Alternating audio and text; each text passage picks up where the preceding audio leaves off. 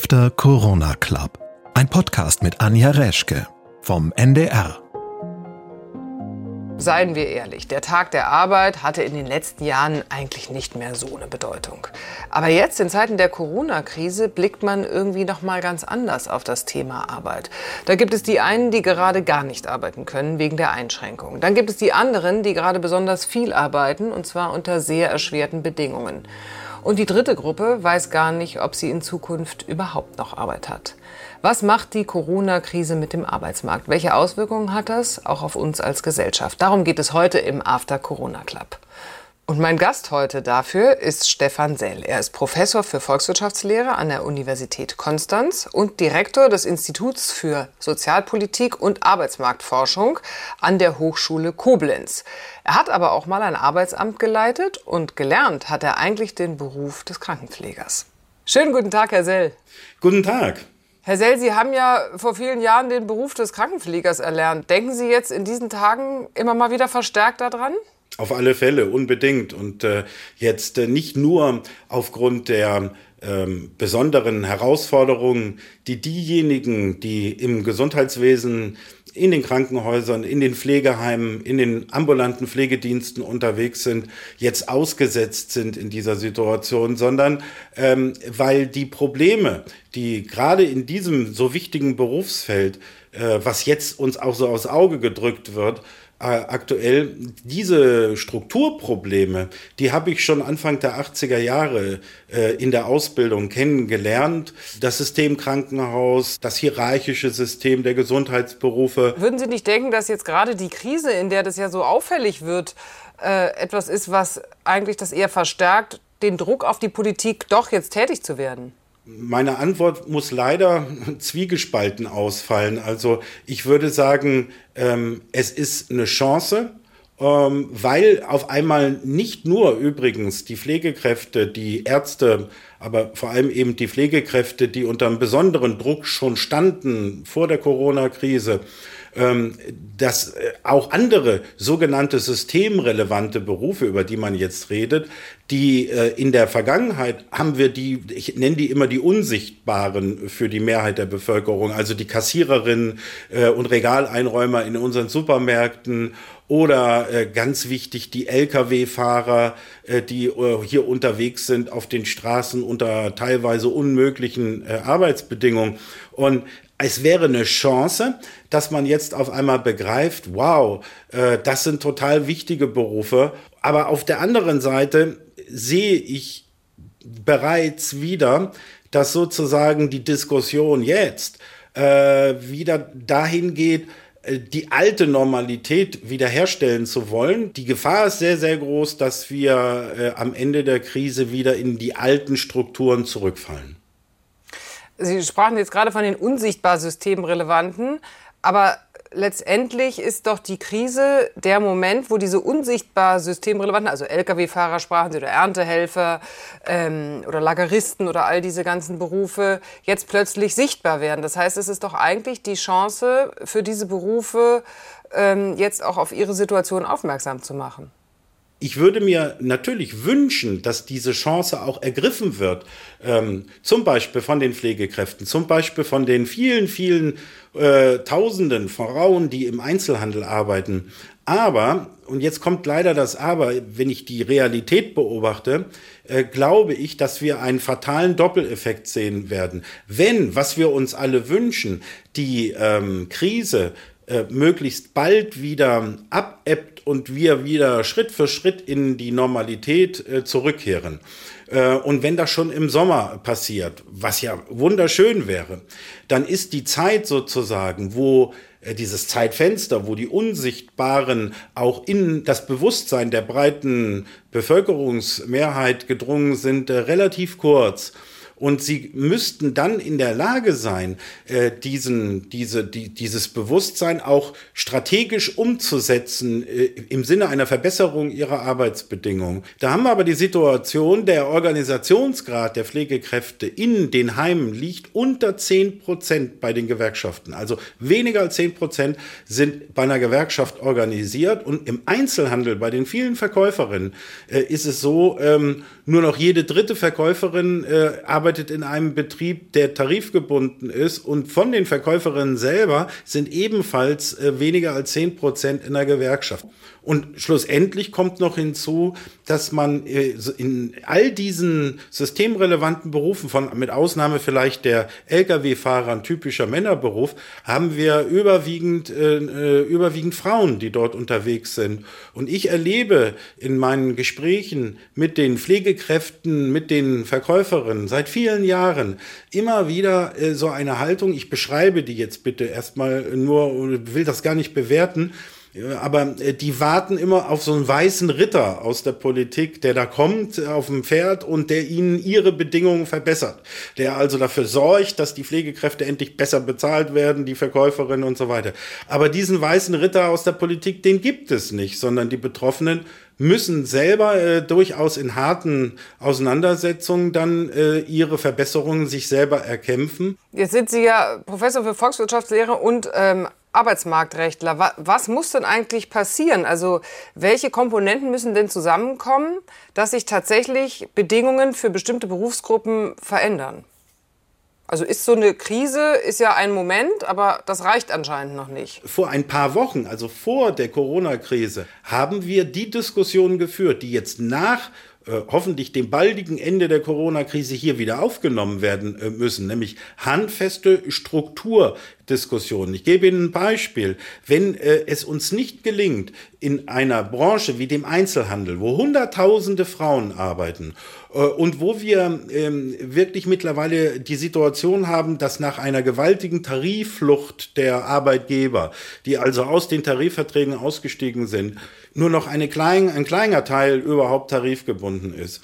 Und die, gleichzeitig haben die einen enormen Lohndruck ausgeübt auf die Beschäftigten. Äh, da muss man über allgemeinverbindliche Tarifverträge nicht nur nachdenken, sondern man muss sie äh, unbedingt einführen, um in diesem Bereich, der ja auch eher zum Niedriglohnsektor in unserem Land gehört, Ordnung wieder reinzukriegen. Sonst äh, wird der Wildwuchs, den wir gesehen haben, so weitergehen.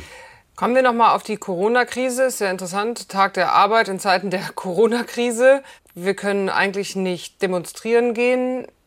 Manche Menschen arbeiten im Homeoffice. Die sind im Prinzip gesegnet, weil sie überhaupt arbeiten können. Wer sind denn für Sie die Gewinner oder Verlierer in dieser Krise im Arbeitsmarkt?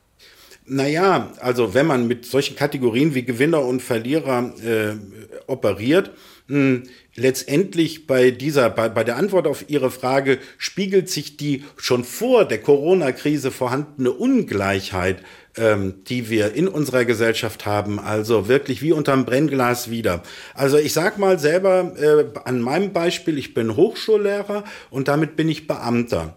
Und ich, ich kann Ihnen sagen sozusagen, die Beamten äh, wären jetzt ein Beispiel und das meine ich auch durchaus positiv, die sind super gut abgesichert. Ja, wir kriegen weiterhin unser unsere, unser Gehalt, selbst wenn wir weniger arbeiten äh, würden. So, dann gibt es darunter Millionen Arbeitnehmer. Wir äh, gehen ja derzeit davon aus, dass äh, jeder dritte Betrieb hat bei der Bundesagentur für Arbeit Kurzarbeit angemeldet, dass äh, etwa drei bis vier Millionen äh, Kurzarbeiter zurzeit äh, unterwegs sind und die müssen ja teilweise auf erheblichen Anteil ihres, ihres Lohnes verzichten. Also die Kurzarbeiter sind schon mal schlechter gestellt.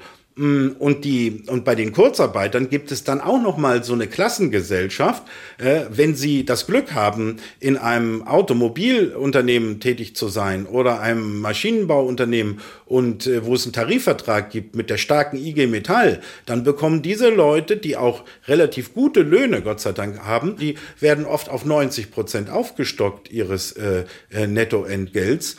Aber darunter, noch darunter, gibt es dann eine weitere Schicht oder eine weitere Klasse. Das sind zum Beispiel die vielen Minijobberinnen und Minijobber gewesen, die jetzt alle schon gleich am Anfang der Corona-Krise schlichtweg gekündigt wurden. Diese alten Ungleichheitsstrukturen, die wir auf dem Arbeitsmarkt schon vor Corona äh, haben, die werden jetzt sozusagen nochmal äh, richtig brutal scharf gestellt, ähm, weil wir ja über massive Einkommensverluste und so weiter äh, reden. Und deswegen äh, glaube ich, ist es ganz wichtig, auch mit Blick auf den Tag äh, der Arbeit, äh, einmal diese unsicht, bisher unsichtbaren, jetzt kurz sichtbar gewordenen Menschen äh, dauerhaft ins Scheinwerferlicht zu stellen. Jetzt hatten Sie ja gerade schon das Thema Kurzarbeit erwähnt. Ähm, es haben mehr als 650.000 Betriebe Kurzarbeit angemeldet. Ähm, sowas hat es doch in der Geschichte unseres Landes noch nie gegeben in dieser Dimension, oder? Absolut, absolut. Also wenn sich die Zahlen bis äh, zur Gründung der Bundesrepublik anschauen, seitdem es Kurzarbeitergeld äh, gibt, nein, sowas hat es noch nie gegeben. Selbst in der äh, Finanz- äh, und Wirtschaftskrise 2009 ähm, waren wir ganz, ganz weit weg. Wir hatten damals in der Spitze 1,4 Millionen Kurzarbeiter, aber die Zahl der Betriebe lag äh, bei unter 100.000. Das waren 50, 60.000 Betriebe, die damals, und das waren vor allem die großen Industrieunternehmen. Das ist auch der Unterschied zur Krise 2009. Jetzt ist ja die gesamte Binnenwirtschaft betroffen. Wie lang kann denn ein Land mit einer eigentlich ja starken Wirtschaft wie Deutschland das aushalten? Also diesen Shutdown, den kann man sicherlich ein, zwei, drei Monate durchhalten, aber dann auch nicht länger. Aber man muss sich äh, im Klaren sein darüber, dieser Shutdown wird definitiv schwerste Schäden äh, hervorrufen äh, in, der, äh, in der Wirtschaft. Und ähm, eben diese Schäden sind nicht gleich verteilt. Was mir große Sorgen macht äh, bei dieser Krise, anders als bei der Finanz- und Wirtschaftskrise 2009, da konnten wir mit Kurzarbeit ein paar Monate locker überbrücken und dann ging die Produktion wieder hoch und dann haben die Leute äh, die Unternehmen wieder nach oben gefahren und äh, wir waren schon 2010 raus aus der Malaise. Aber das wird heute nicht so einfach, weil denken Sie mal an die äh, 280.000 Gastronomiebetriebe, von denen sicherlich viele auch über die Wupper gehen werden. Ich habe mal eine, eine, alte Prognose gefunden aus ähm, 2008. Da hieß es auch, ähm, da waren also die Prognosen für die Wirtschaft auch katastrophal und das hieß, ähm, äh, das wird also schlimme Folgen haben und letztendlich, wie Sie ja gerade sagten, sind wir da relativ ähm, äh, relativ gut rausgekommen. Wieso ist es dieses Mal so anders? 2009 wir werden uns alle daran erinnern, äh, konnte man während der Krise, konnten sie essen gehen, sie konnten in Urlaub fahren, zum Friseur gehen, sie konnten alle Dinge des alltäglichen Lebens machen. Betroffen in 2009 von der Krise waren vor allem die Industriearbeitnehmer, also im Metall, Automobilbau, Metallindustrie, Maschinenbau, Chemie und so weiter. Die wurden dann in Kurzarbeit äh, geschickt und dann passierte Folgendes. Der große Retter für Deutschland und auch für, warum es dann viel positiver kam als das, was Sie gerade als äh, schlimme Prognosen bezeichnet haben, war interessanterweise äh, der Urheber der jetzigen Krise, also die Herkunft der jetzigen Krise, nämlich die Chinesen. Die Chinesen haben damals ein riesen Konjunkturprogramm aufgelegt und davon haben die deutschen exportorientierten Unternehmen äh, profitiert und konnten sofort noch in der zweiten Hälfte 2009 die Produktion nach oben fahren und dann waren wir eigentlich schon überm Berg. Aber jetzt haben wir ja eine ganz andere Situation. Das Problem ist, die gesamte Binnenwirtschaft wurde flach äh, äh gelegt ähm, die ganzen Dienstleistungen und eben nicht nur Restaurants und, und Kneipen, äh, die ganzen Läden und die jetzt so, und das ist viel mühsamer, das wieder nach oben zu fahren. Seien wir mal optimistisch, schon im Sommer würde die Gastronomie wieder normal laufen, was ja noch nicht sicher ist. Die ähm, Leute werden dann im Sommer und im Herbst nicht dreimal in der Woche essen gehen, äh, um den Wirten was Gutes zu tun. Und selbst äh, die, die essen gehen, werden vielleicht eher äh, äh, zurückhaltend sein. Und viele werden auch unter fehlender Kaufkraft äh, leiden. Und dann wird, kann, wir spekulieren ja jetzt über die Zukunft, dann kann etwas ganz Fatales passieren. Spätestens im Herbst werden wir eine Diskussion bekommen, wer bezahlt jetzt die Rechnung? Die Abermilliarden, die an Schulden jetzt neu aufgenommen worden sind, das geht jetzt schon langsam los. Sehen Sie denn dennoch auch Chancen in dieser Krise? Weil sicher gibt es natürlich jetzt viele ähm, Dinge, die wir verlieren werden, aber manchmal entstehen ja auch neue. Also wenn man jetzt anguckt, Streamingdienste, Videoportale, ähm, all solche neuen Dienstleistungen entstehen ja auch gerade. Also unbedingt, jede, jede Medaille hat immer zwei Seiten und das ist eine Sonnenseite und eine Schattenseite. Und ähm, ich will das an einem konkreten Beispiel aus der Arbeitswelt deutlich machen. Wenn ich mir anschaue, welche Erfahrungen jetzt äh, ganz viele Menschen gemacht haben, zwangsweise äh, mit Videokonferenzen und so weiter, äh, dann gehöre ich nicht zu denen, die sagen, oh, alle wollen jetzt in Zukunft Homeoffice machen. Das äh, glaube ich nämlich nicht. Ne? Aber sie werden, viele werden erkannt haben, wow, ich kann auf viele sinnlose Reisereien und Besprechungen, die mich viel Lebenszeit äh, kosten, durchaus in dem einen oder anderen äh, Punkt verzichten, wenn ich das über eine Videokonferenz mache. Äh, da bin ich sogar viel effektiver und schneller und äh, nüchterner. Herr Professor Sell, jetzt ausgehend heute äh, oder Tag der Arbeit, wie blicken Sie jetzt auf die nächsten Wochen? Pessimistisch, optimistisch? Ja. Ich, ich bin, ich bin ähm, optimistisch. Ich hoffe, dass wir jetzt äh, wieder äh, zurückkehren äh, können in ein halbwegs normales Leben. Es wird äh, nicht das alte Leben sein. Es wird spannende Veränderungen geben in unserer Art und Weise miteinander umzugehen. Diese Distanzregelung, Abstandsregelung, das wird auch unser unbewusstes Verhalten verändern. Da bin ich schon äh, sicher.